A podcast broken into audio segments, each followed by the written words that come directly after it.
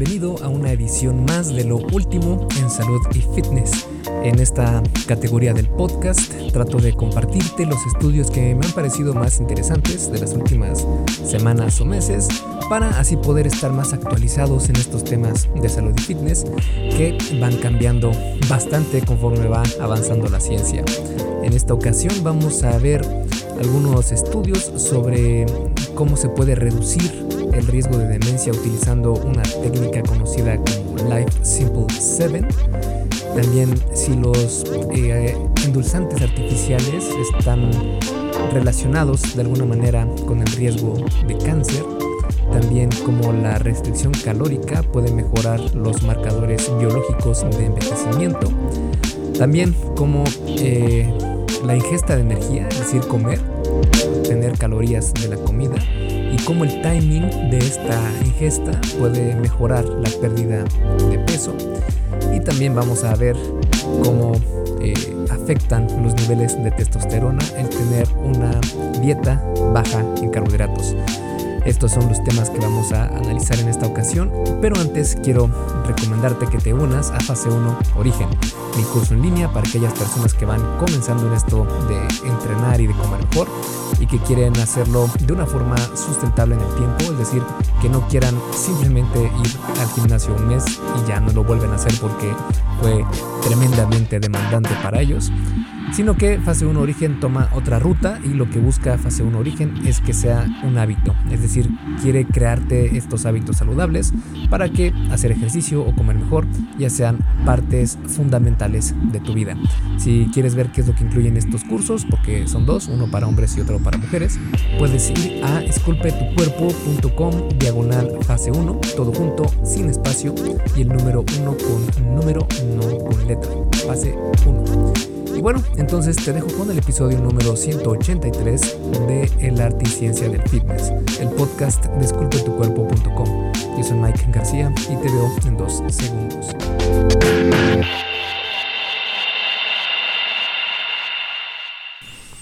El primer estudio es sobre la reducción del riesgo de demencia con la técnica de Life's Simple 7 o los siete simples de la vida, algo así sería la traducción. Y básicamente en 2010 la American Heart Association, o AHA por sus siglas en inglés, identificó siete factores clave para tener un corazón sano, a los que denominaron Life's Simple 7. Estos factores incluyen la dieta, no fumar, hacer ejercicio, mantener un peso adecuado, controlar el azúcar en sangre, el colesterol y la presión arterial. Se cree que mantener estos siete factores en niveles óptimos pueden prevenir problemas del corazón y también enfermedades cerebrales como la demencia. A pesar de que hay evidencia de los beneficios en la salud cardiovascular, aún no está del todo claro cómo afectan al cerebro, por eso se realizó un estudio que analizó 14 investigaciones previas, donde se incluyeron a más de 300.000 adultos de entre 50 y 75 años de edad a lo largo de 7 hasta 30 años. El objetivo del estudio era ver si había alguna relación entre los niveles óptimos de estos siete factores y el riesgo a desarrollar demencia. También se analizó cuál de los siete factores tenía mayor impacto en el riesgo de demencia y si los resultados eran diferentes entre personas de mediana edad y personas mayores. Los resultados mostraron que tener niveles óptimos en estos factores reducía el riesgo de demencia en un 6%. Los tres factores más importantes para disminuir este riesgo fueron hacer ejercicio, controlar el colesterol y mantener el azúcar en sangre en niveles adecuados. Además, se encontró que el beneficio era mayor en personas de mediana edad que en personas mayores. En resumen, seguir las recomendaciones de la AJA no solo ayudan a prevenir problemas del corazón, sino que también a, a retrasar el deterioro del cerebro con la edad. El siguiente estudio es sobre las bebidas endulzadas artificialmente y el riesgo de cáncer. Algunos estudios en animales y células han sugerido que ciertos edulcorantes artificiales podrían causar cáncer. Sin embargo, los estudios eh, que se han hecho con humanos sobre bebidas con edulcorantes artificiales y el riesgo de cáncer han sido bastante contradictorios. En un estudio que analizó 14 investigaciones previas, se evaluó la relación entre el consumo de bebidas endulzadas artificialmente y el riesgo de varios tipos de cáncer en casi 3 millones de personas. Los participantes fueron seguidos de 5 a 29 años. Los estudios tuvieron en cuenta factores como la edad, el sexo, la raza, las calorías consumidas, el peso, la actividad física y el tabaquismo. Los resultados mostraron que no había una relación clara entre el consumo de bebidas endulzadas artificialmente y el riesgo general de cáncer. De hecho, es, algo que se ha encontrado en muchos otros estudios. Sin embargo, cuando se analizó cada tipo de cáncer por separado, se encontró que consumir más bebidas endulzadas eh, artificialmente se, relacionaba con un 35% más de riesgo de un tipo específico de leucemia y un 22% menos de riesgo de cáncer de colon. Además, cada porción extra de 355 mililitros de una bebida eh, endulzada artificialmente al día se asoció con un aumento del 15% en el riesgo de ese tipo de leucemia. La confiabilidad de estos resultados fue moderada para la leucemia y baja o muy baja para los demás tipos de cáncer. Esto va acorde a lo que se ha encontrado en otros estudios, donde no se ha encontrado una relación muy clara entre estos, estas bebidas y el cáncer. Pero este es uno de los primeros indicios de que sí podría haber algo de relación, aunque no está del todo claro y pueden ser muchos otros factores los que están aportando a esta relación y no necesariamente que sea algo ya definitivo de causa y efecto, sino que se tiene que seguir investigando sobre cuál es lo que o qué es verdaderamente lo que está causando esta relación. Rápidamente, antes de seguir con el episodio, ¿me harías un favor?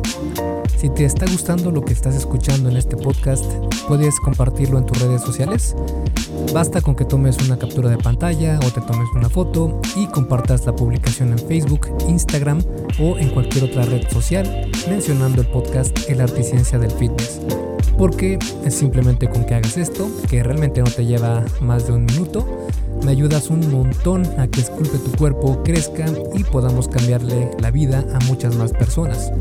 Y si haces esto, no olvides etiquetarme en la publicación para que pueda agradecerte personalmente. En Facebook estoy como blog Esculpe tu cuerpo y en Instagram como Esculpe tu cuerpo. Vale, sigamos entonces donde nos quedamos en el episodio. El siguiente estudio es sobre cómo la restricción calórica mejora los marcadores biológicos de envejecimiento. La restricción de calorías, en específico comer un 25% menos de lo normal, ha demostrado alargar la vida y retrasar el envejecimiento en animales. Pero ¿podría tener este mismo efecto en humanos? Para eso, este estudio fue un experimento llamado Calerie, donde 220 hombres y mujeres con una edad promedio de 38 años, peso normal o ligeramente sobrepeso, siguieron una dieta con un 25% menos de calorías o una dieta normal durante dos años. Se midieron su edad biológica y su tasa de envejecimiento usando tres métodos diferentes que fue el PhenoAge, GrimAge y Donedin Pace. PhenoAge y GrimAge son relojes biológicos que tratan de predecir el riesgo de mortalidad según la edad biológica. Por ejemplo, si una persona de 60 años tiene una edad biológica de 48, entonces su riesgo de mortalidad es similar al de una persona de, 40, de 48 años y no a la de una de 60. Donedin Pace es un reloj biológico que estima la tasa de envejecimiento de una persona. El ritmo de envejecimiento normal, por ejemplo, es de un año por año natural. Un ritmo de envejecimiento inferior a 1 indicaría entonces que alguien envejece biológicamente más despacio que lo normal y un ritmo superior a 1 señala un envejecimiento acelerado. Los resultados mostraron que la restricción de calorías redujo el ritmo de envejecimiento biológico en un 2 a un 3% medido con Donedin Pace, sin embargo, la edad biológica medida con PhenoAge y GrimAge no se vio afectada. Otros estudios de Calerie han mostrado que la restricción de calorías también reduce el colesterol, la presión arterial, la inflamación y mejora la sensibilidad a la insulina. El estudio Calerie es importante porque es el primero en investigar la restricción de calorías a largo plazo en humanos. Los resultados sugieren que los participantes que redujeron su ingesta de calorías envejecieron más lentamente que aquellos que no lo hicieron, según el reloj Dunedin Pace. Sin embargo, muchos participantes no lograron reducir su ingesta en un 25% y aún así experimentaron mejoras en la salud. La restricción de calorías puede ser difícil de mantener a largo plazo y el estudio Calerie duró solo dos años y la capacidad de los participantes para reducir calorías disminuyó con el tiempo, por lo que estas pueden ser limitaciones significativas. Se necesitan más investigaciones para determinar si la restricción de calorías puede mantenerse durante años o décadas, pero está casi comprobado con este y muchos otros estudios e investigaciones que la restricción calórica ayuda mucho a eh, aumentar la esperanza de vida. El siguiente estudio es sobre el timing de la alimentación y la pérdida de peso. Un dicho alemán es muy famoso donde dice que se debe desayunar como un emperador, almorzar como un rey y cenar como un mendigo. Pero, ¿realmente afecta el momento en que consumimos nuestras comidas en la pérdida de peso? Los estudios no han sido del todo claros al respecto. Esta investigación analizó nueve experimentos con 729 participantes con una edad de entre 29 a 53 años para ver cómo el momento en que comemos afecta la pérdida de peso.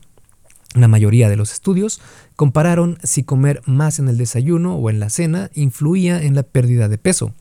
Los experimentos duraron de 5 a 16 semanas y controlaron si los participantes seguían las dietas recomendadas. También se estudiaron los niveles de azúcar en sangre y el colesterol.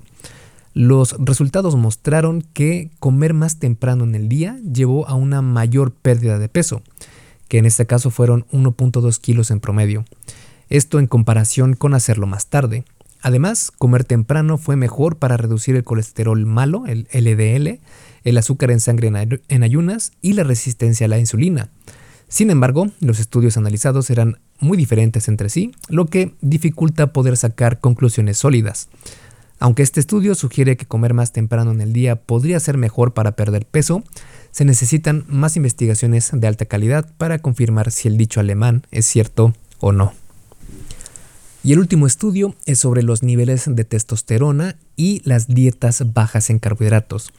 El sobrepeso en hombres de mediana edad y mayores se relaciona con bajos niveles de testosterona y la pérdida de peso puede aumentarlos y mejorar los síntomas. Una dieta baja en carbohidratos ayuda entonces a hombres con bajos niveles de testosterona y síndrome metabólico. Durante tres meses en este estudio, 18 hombres de alrededor de 58 años con bajos niveles de testosterona y síndrome metabólico siguieron una dieta baja en carbohidratos o una dieta normal. El grupo de dieta baja en carbohidratos redujo los carbohidratos e incrementó las grasas y proteínas, mientras que el grupo de control recibió consejos sobre una alimentación saludable. Se midieron los niveles de testosterona, la presión arterial, los síntomas y la función eréctil. Los resultados mostraron que solo el grupo de dieta baja en carbohidratos experimentó un aumento en los niveles de testosterona. También mejoraron sus síntomas, la presión arterial y la testosterona libre. Ambos grupos perdieron peso, pero el grupo de dieta baja en carbohidratos perdió más. El estudio tiene algunas limitaciones, como por ejemplo que no comparó la testosterona entre grupos, no evaluó la alimentación de los participantes y no tuvo suficiente número de participantes para tener una conclusión estadísticamente sólida. Y bueno, estos fueron los estudios que analizamos en esta ocasión. Espero que te hayan parecido interesantes y te hayan servido de alguna manera y nos vemos la siguiente semana con otro episodio del podcast. Esculpe tu vida, comienza con tu cuerpo. Aquí el episodio del podcast de hoy. ¿Te gustó? Si es así, déjame una calificación y tu opinión en Apple Podcast o en la plataforma que me escuches. Es muy sencillo y no te lleva mucho tiempo. Con esto me ayudas a que el podcast suba en el posicionamiento y así podamos llegar a más personas. Si tienes alguna duda o sugerencia, puedes mandarme un email a contacto. Veo absolutamente todo lo que me llega al mail y respondo personalmente a todos. Puedo tardarme un poco por la cantidad de mensajes que recibo al día, pero ten por seguro que sí te responderé. Gracias por escuchar el podcast de la Articiencia del Fitness y espero haberte ayudado a aclarar algunas de tus dudas. Y antes de irnos, si te gustó el episodio, entonces probablemente también te guste el curso por email que tengo donde aprenderás durante 7 días sobre fitness basado en ciencia. Puedes suscribirte totalmente gratis en esculpetucuerpo.com diagonal curso gratis. Todo junto y sin espacio. Curso gratis. Me despido y nos vemos en el siguiente podcast.